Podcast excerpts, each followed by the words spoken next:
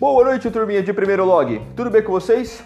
Aqui é o professor Felipe Leite, mais uma noite para a gente desenvolver a disciplina de planejamento de processo de suprimentos. Certo? Na aula de hoje, a gente vai trabalhar com as características de cada tipo de contratação, tá bom? Quais são as variáveis que a gente deve levar em conta, além de todos aqueles aspectos que nós vimos na última aula, as características de cada tipo de fornecedor, tá bom? Levando em consideração que nós temos alguns tipos de fornecimento de produtos ou de serviços que podem ser ofertados, certo? Então sigam com a aula aí, pessoal.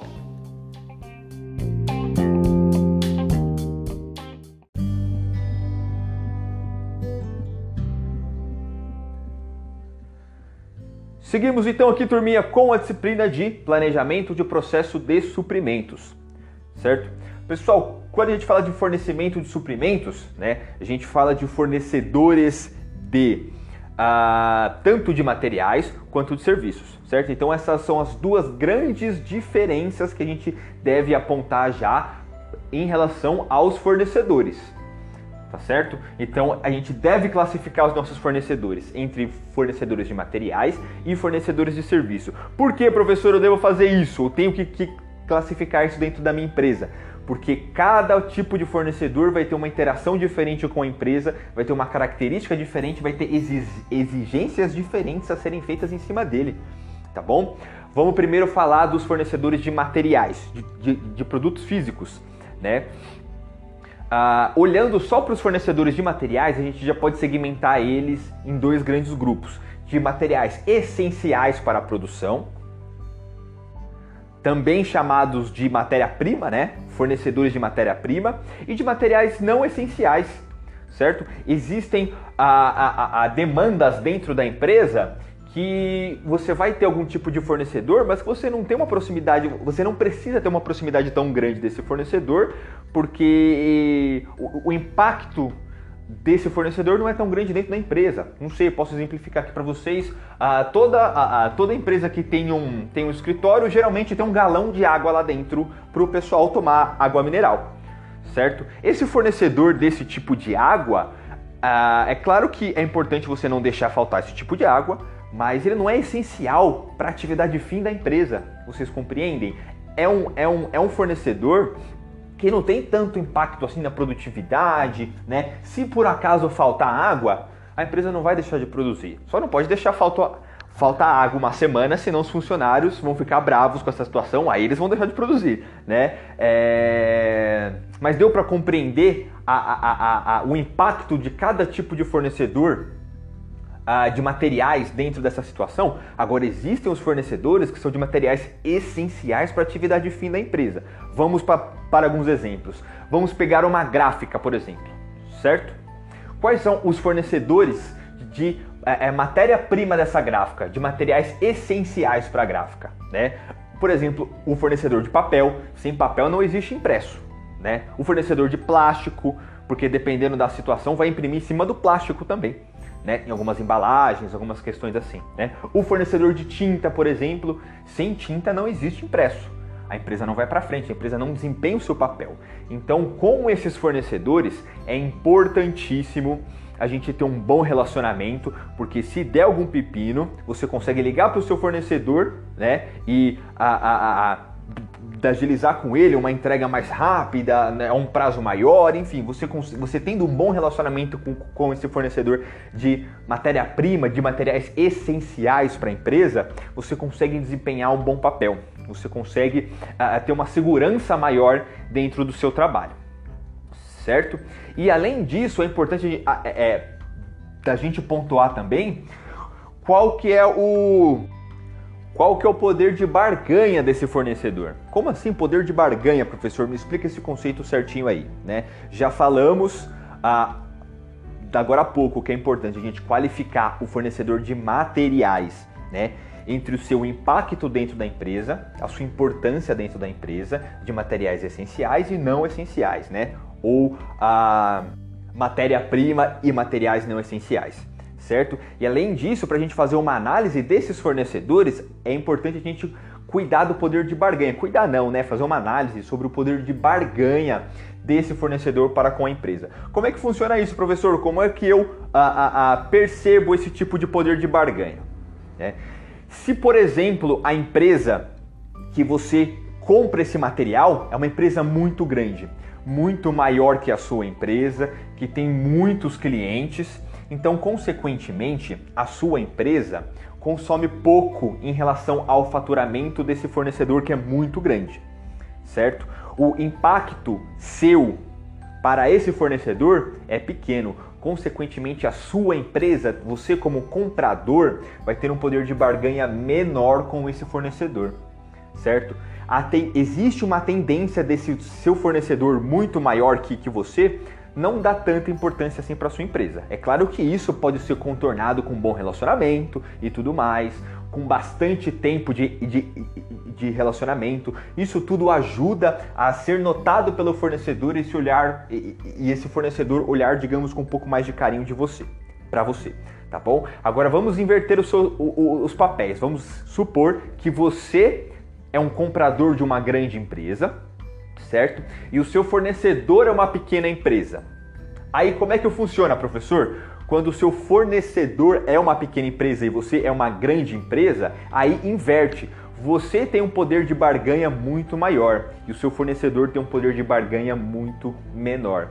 Isso reflete no que? Quais são as consequências disso, professor? Ah aquele fornecedor menor ele passa a ser mais dependente, porque provavelmente você consome uma parcela muito maior do, do faturamento dele. Você é responsável pelo consumo de uma parcela grande do faturamento dele. Né? Vamos supor que 50, 60, 70% das vendas que aquele pequeno fornecedor faz é você que compra. Então você tem um poder de barganha com ele muito maior. Você consegue negociar melhor com ele. Você tem toda a atenção dele porque você é um grande fornecedor, é, é um grande comprador dele. Ele vai te cuidar com todo carinho, com toda atenção, porque afinal de contas, se você deixar de comprar com ele, ele vai quebrar. Deu para entender? Então é importante nós fazermos essas duas análises dentro de cada setor é, é, de fornecedores. Né? Lembramos que temos dois setores de fornecedores: os fornecedores de materiais e os fornecedores de serviço, certo? Dentro dos fornecedores de materiais, nós temos os fornecedores de materiais essenciais ou de matéria-prima e materiais não essenciais por exemplo, papel sulfite de escritório, né? É, é, tinta para impressora do administrativo, né? Não é que você vai deixar de comprar isso, mas tem uma, é, é, é uma relevância menor dentro da sua empresa. Então você não precisa ter um contato, não precisa ter um relacionamento tão próximo assim com o seu fornecedor de toner para administrativo, né? Agora, se você for uma empresa, por exemplo, de transporte, você precisa ter um relacionamento muito próximo para o seu fornecedor de combustível, com o seu fornecedor de pneus, por exemplo, com o seu fornecedor de peças para manutenção, certo? Então isso é importante você ter um bom relacionamento com esses fornecedores mais importantes de materiais. E quando você decide quais são esses fornecedores mais importantes, é importante você fazer uma análise do poder de barganha de cada fornecedor, certo? Se ah, você consome uma boa parte das vendas daquele fornecedor, você tem um poder de barganha maior, você consegue mandar um pouco mais na, nessa negociação, né? Agora, se for ao contrário, se o seu fornecedor for maior e você consumir pouco dele, proporcionalmente do faturamento dele, obviamente, uh, você tem um poder de barganha menor. Então, a, a, a, é claro que isso dá para ser contornado com um bom relacionamento, mas a negociação fica um pouco mais prejudicada para você. Porque, por exemplo, esse fornecedor fala, pode virar para você e falar: se você não quer pagar o meu preço, então não compra, não tem problema. Se for um grande fornecedor, o meu preço é esse. Se você não quer comprar, o problema é seu, você que vai ter que se virar para arrumar outro fornecedor, certo? Agora, invertendo o jogo, se você for um grande consumidor daquele fornecedor e aquele fornecedor for menor e você consumir uma boa parcela da compra deles, você tem um poder de barganha maior, você consegue negociar melhor. Não só preço, mas o preço é uma das principais coisas que podem ser negociadas, sim. tá bom? Então, quando você é um comprador de uma empresa muito grande, você pode chegar para uma pequena empresa e falar, ó, você tem muito concorrente e é, é, é, é eu estou precisando reduzir custos, ou você me vende seu produto mais barato, ou você é obrigado a procurar outro fornecedor, né? E esse fornecedor vai te dar toda a atenção, vai te tratar com todo carinho, porque ele depende de você como comprador dele. Deu, deu para entender como é que funciona essa relação de poder de barganha? Agora falando de prestador de serviço, tá bom? Prestador de serviço também tem as mesmas características, tá, pessoal? Dá para fazer a mesma análise desse tipo de fornecedor. Como que funciona isso? O fornecedor ah, de, de, de, serviços. Me dá um exemplo aí, professor. Ah, vamos seguir o exemplo de uma empresa de transporte, né? Quais são os, os prestadores de serviço que são importantes, impactantes para a é, atividade fim de uma empresa de transporte, né?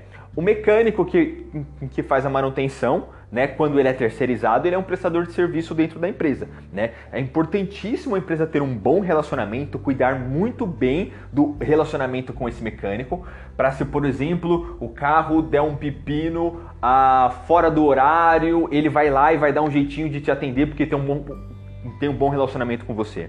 Deu, deu para entender como que é importante? Ou vamos supor, sei lá, uma empresa gigantesca como a Magalu, da Magazine Luiza, né? É... é importantíssimo eles terem um bom relacionamento com a equipe de TI, né? Eu não sei de fato se eles terceirizam esse tipo de serviço, se é um prestador de serviço para eles, né? Mas pelo menos uma parte do TI eles devem terceirizar. Eu acho que é muito difícil eles centralizar, centralizarem toda a operação de TI deles, né? Tem uma característica muito latente no mercado uh, essa questão da terceirização do TI, assim, sabe? Uh, é muito usual dentro da, das empresas, pouquíssimas pessoas têm 100% do seu TI ah, sendo é, é, CLT, né, sendo funcionário da empresa dentro, dentro da, da sua empresa. Sempre tem serviço terceirizado dentro de TI. Né? E a Magalu com o seu serviço de TI, importantíssimo eles terem um bom relacionamento. Se não tiverem um bom relacionamento com a equipe de TI, e se o, o site deles cai numa sexta-feira à noite, né? A equipe de TI não trabalha sábado e domingo, uh, só vai voltar segunda ao site da Magazine Luiza? Impossível, isso não pode acontecer. A empresa vai perder milhões por causa disso. Por isso que é importante ter um bom relacionamento com o seu fornecedor também de serviços certo? E dentro dessa situação nós podemos fazer a mesma análise do poder de barganha, né? Se quem presta serviço para você é uma empresa muito grande que tem muitos clientes e, e do faturamento dela você só, cons, só compra numa fatia pequena, né?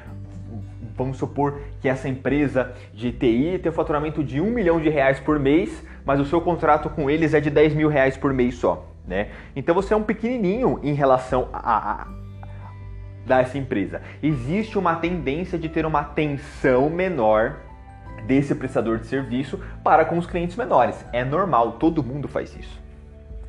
Certo?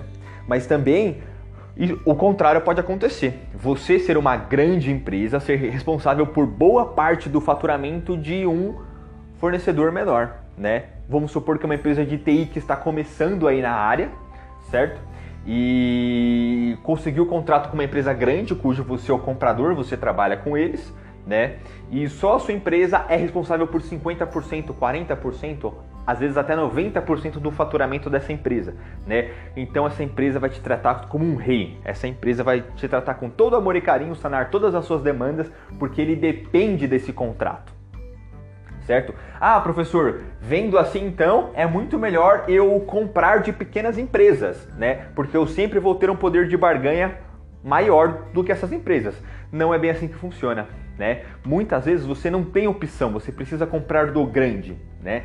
Em alguns aspectos, o grande vai te dar um preço melhor, porque ele trabalha com volume. O fornecedor pequeno, ele não vai te dar um preço tão bom quanto o fornecedor grande depende da característica de cada tipo de, de, de, de serviço, depende da característica de cada prestação de serviço e de cada material comprado. Lembrando que a gente não deve esquecer ah, dos aspectos primordiais na hora de, de se contratar um.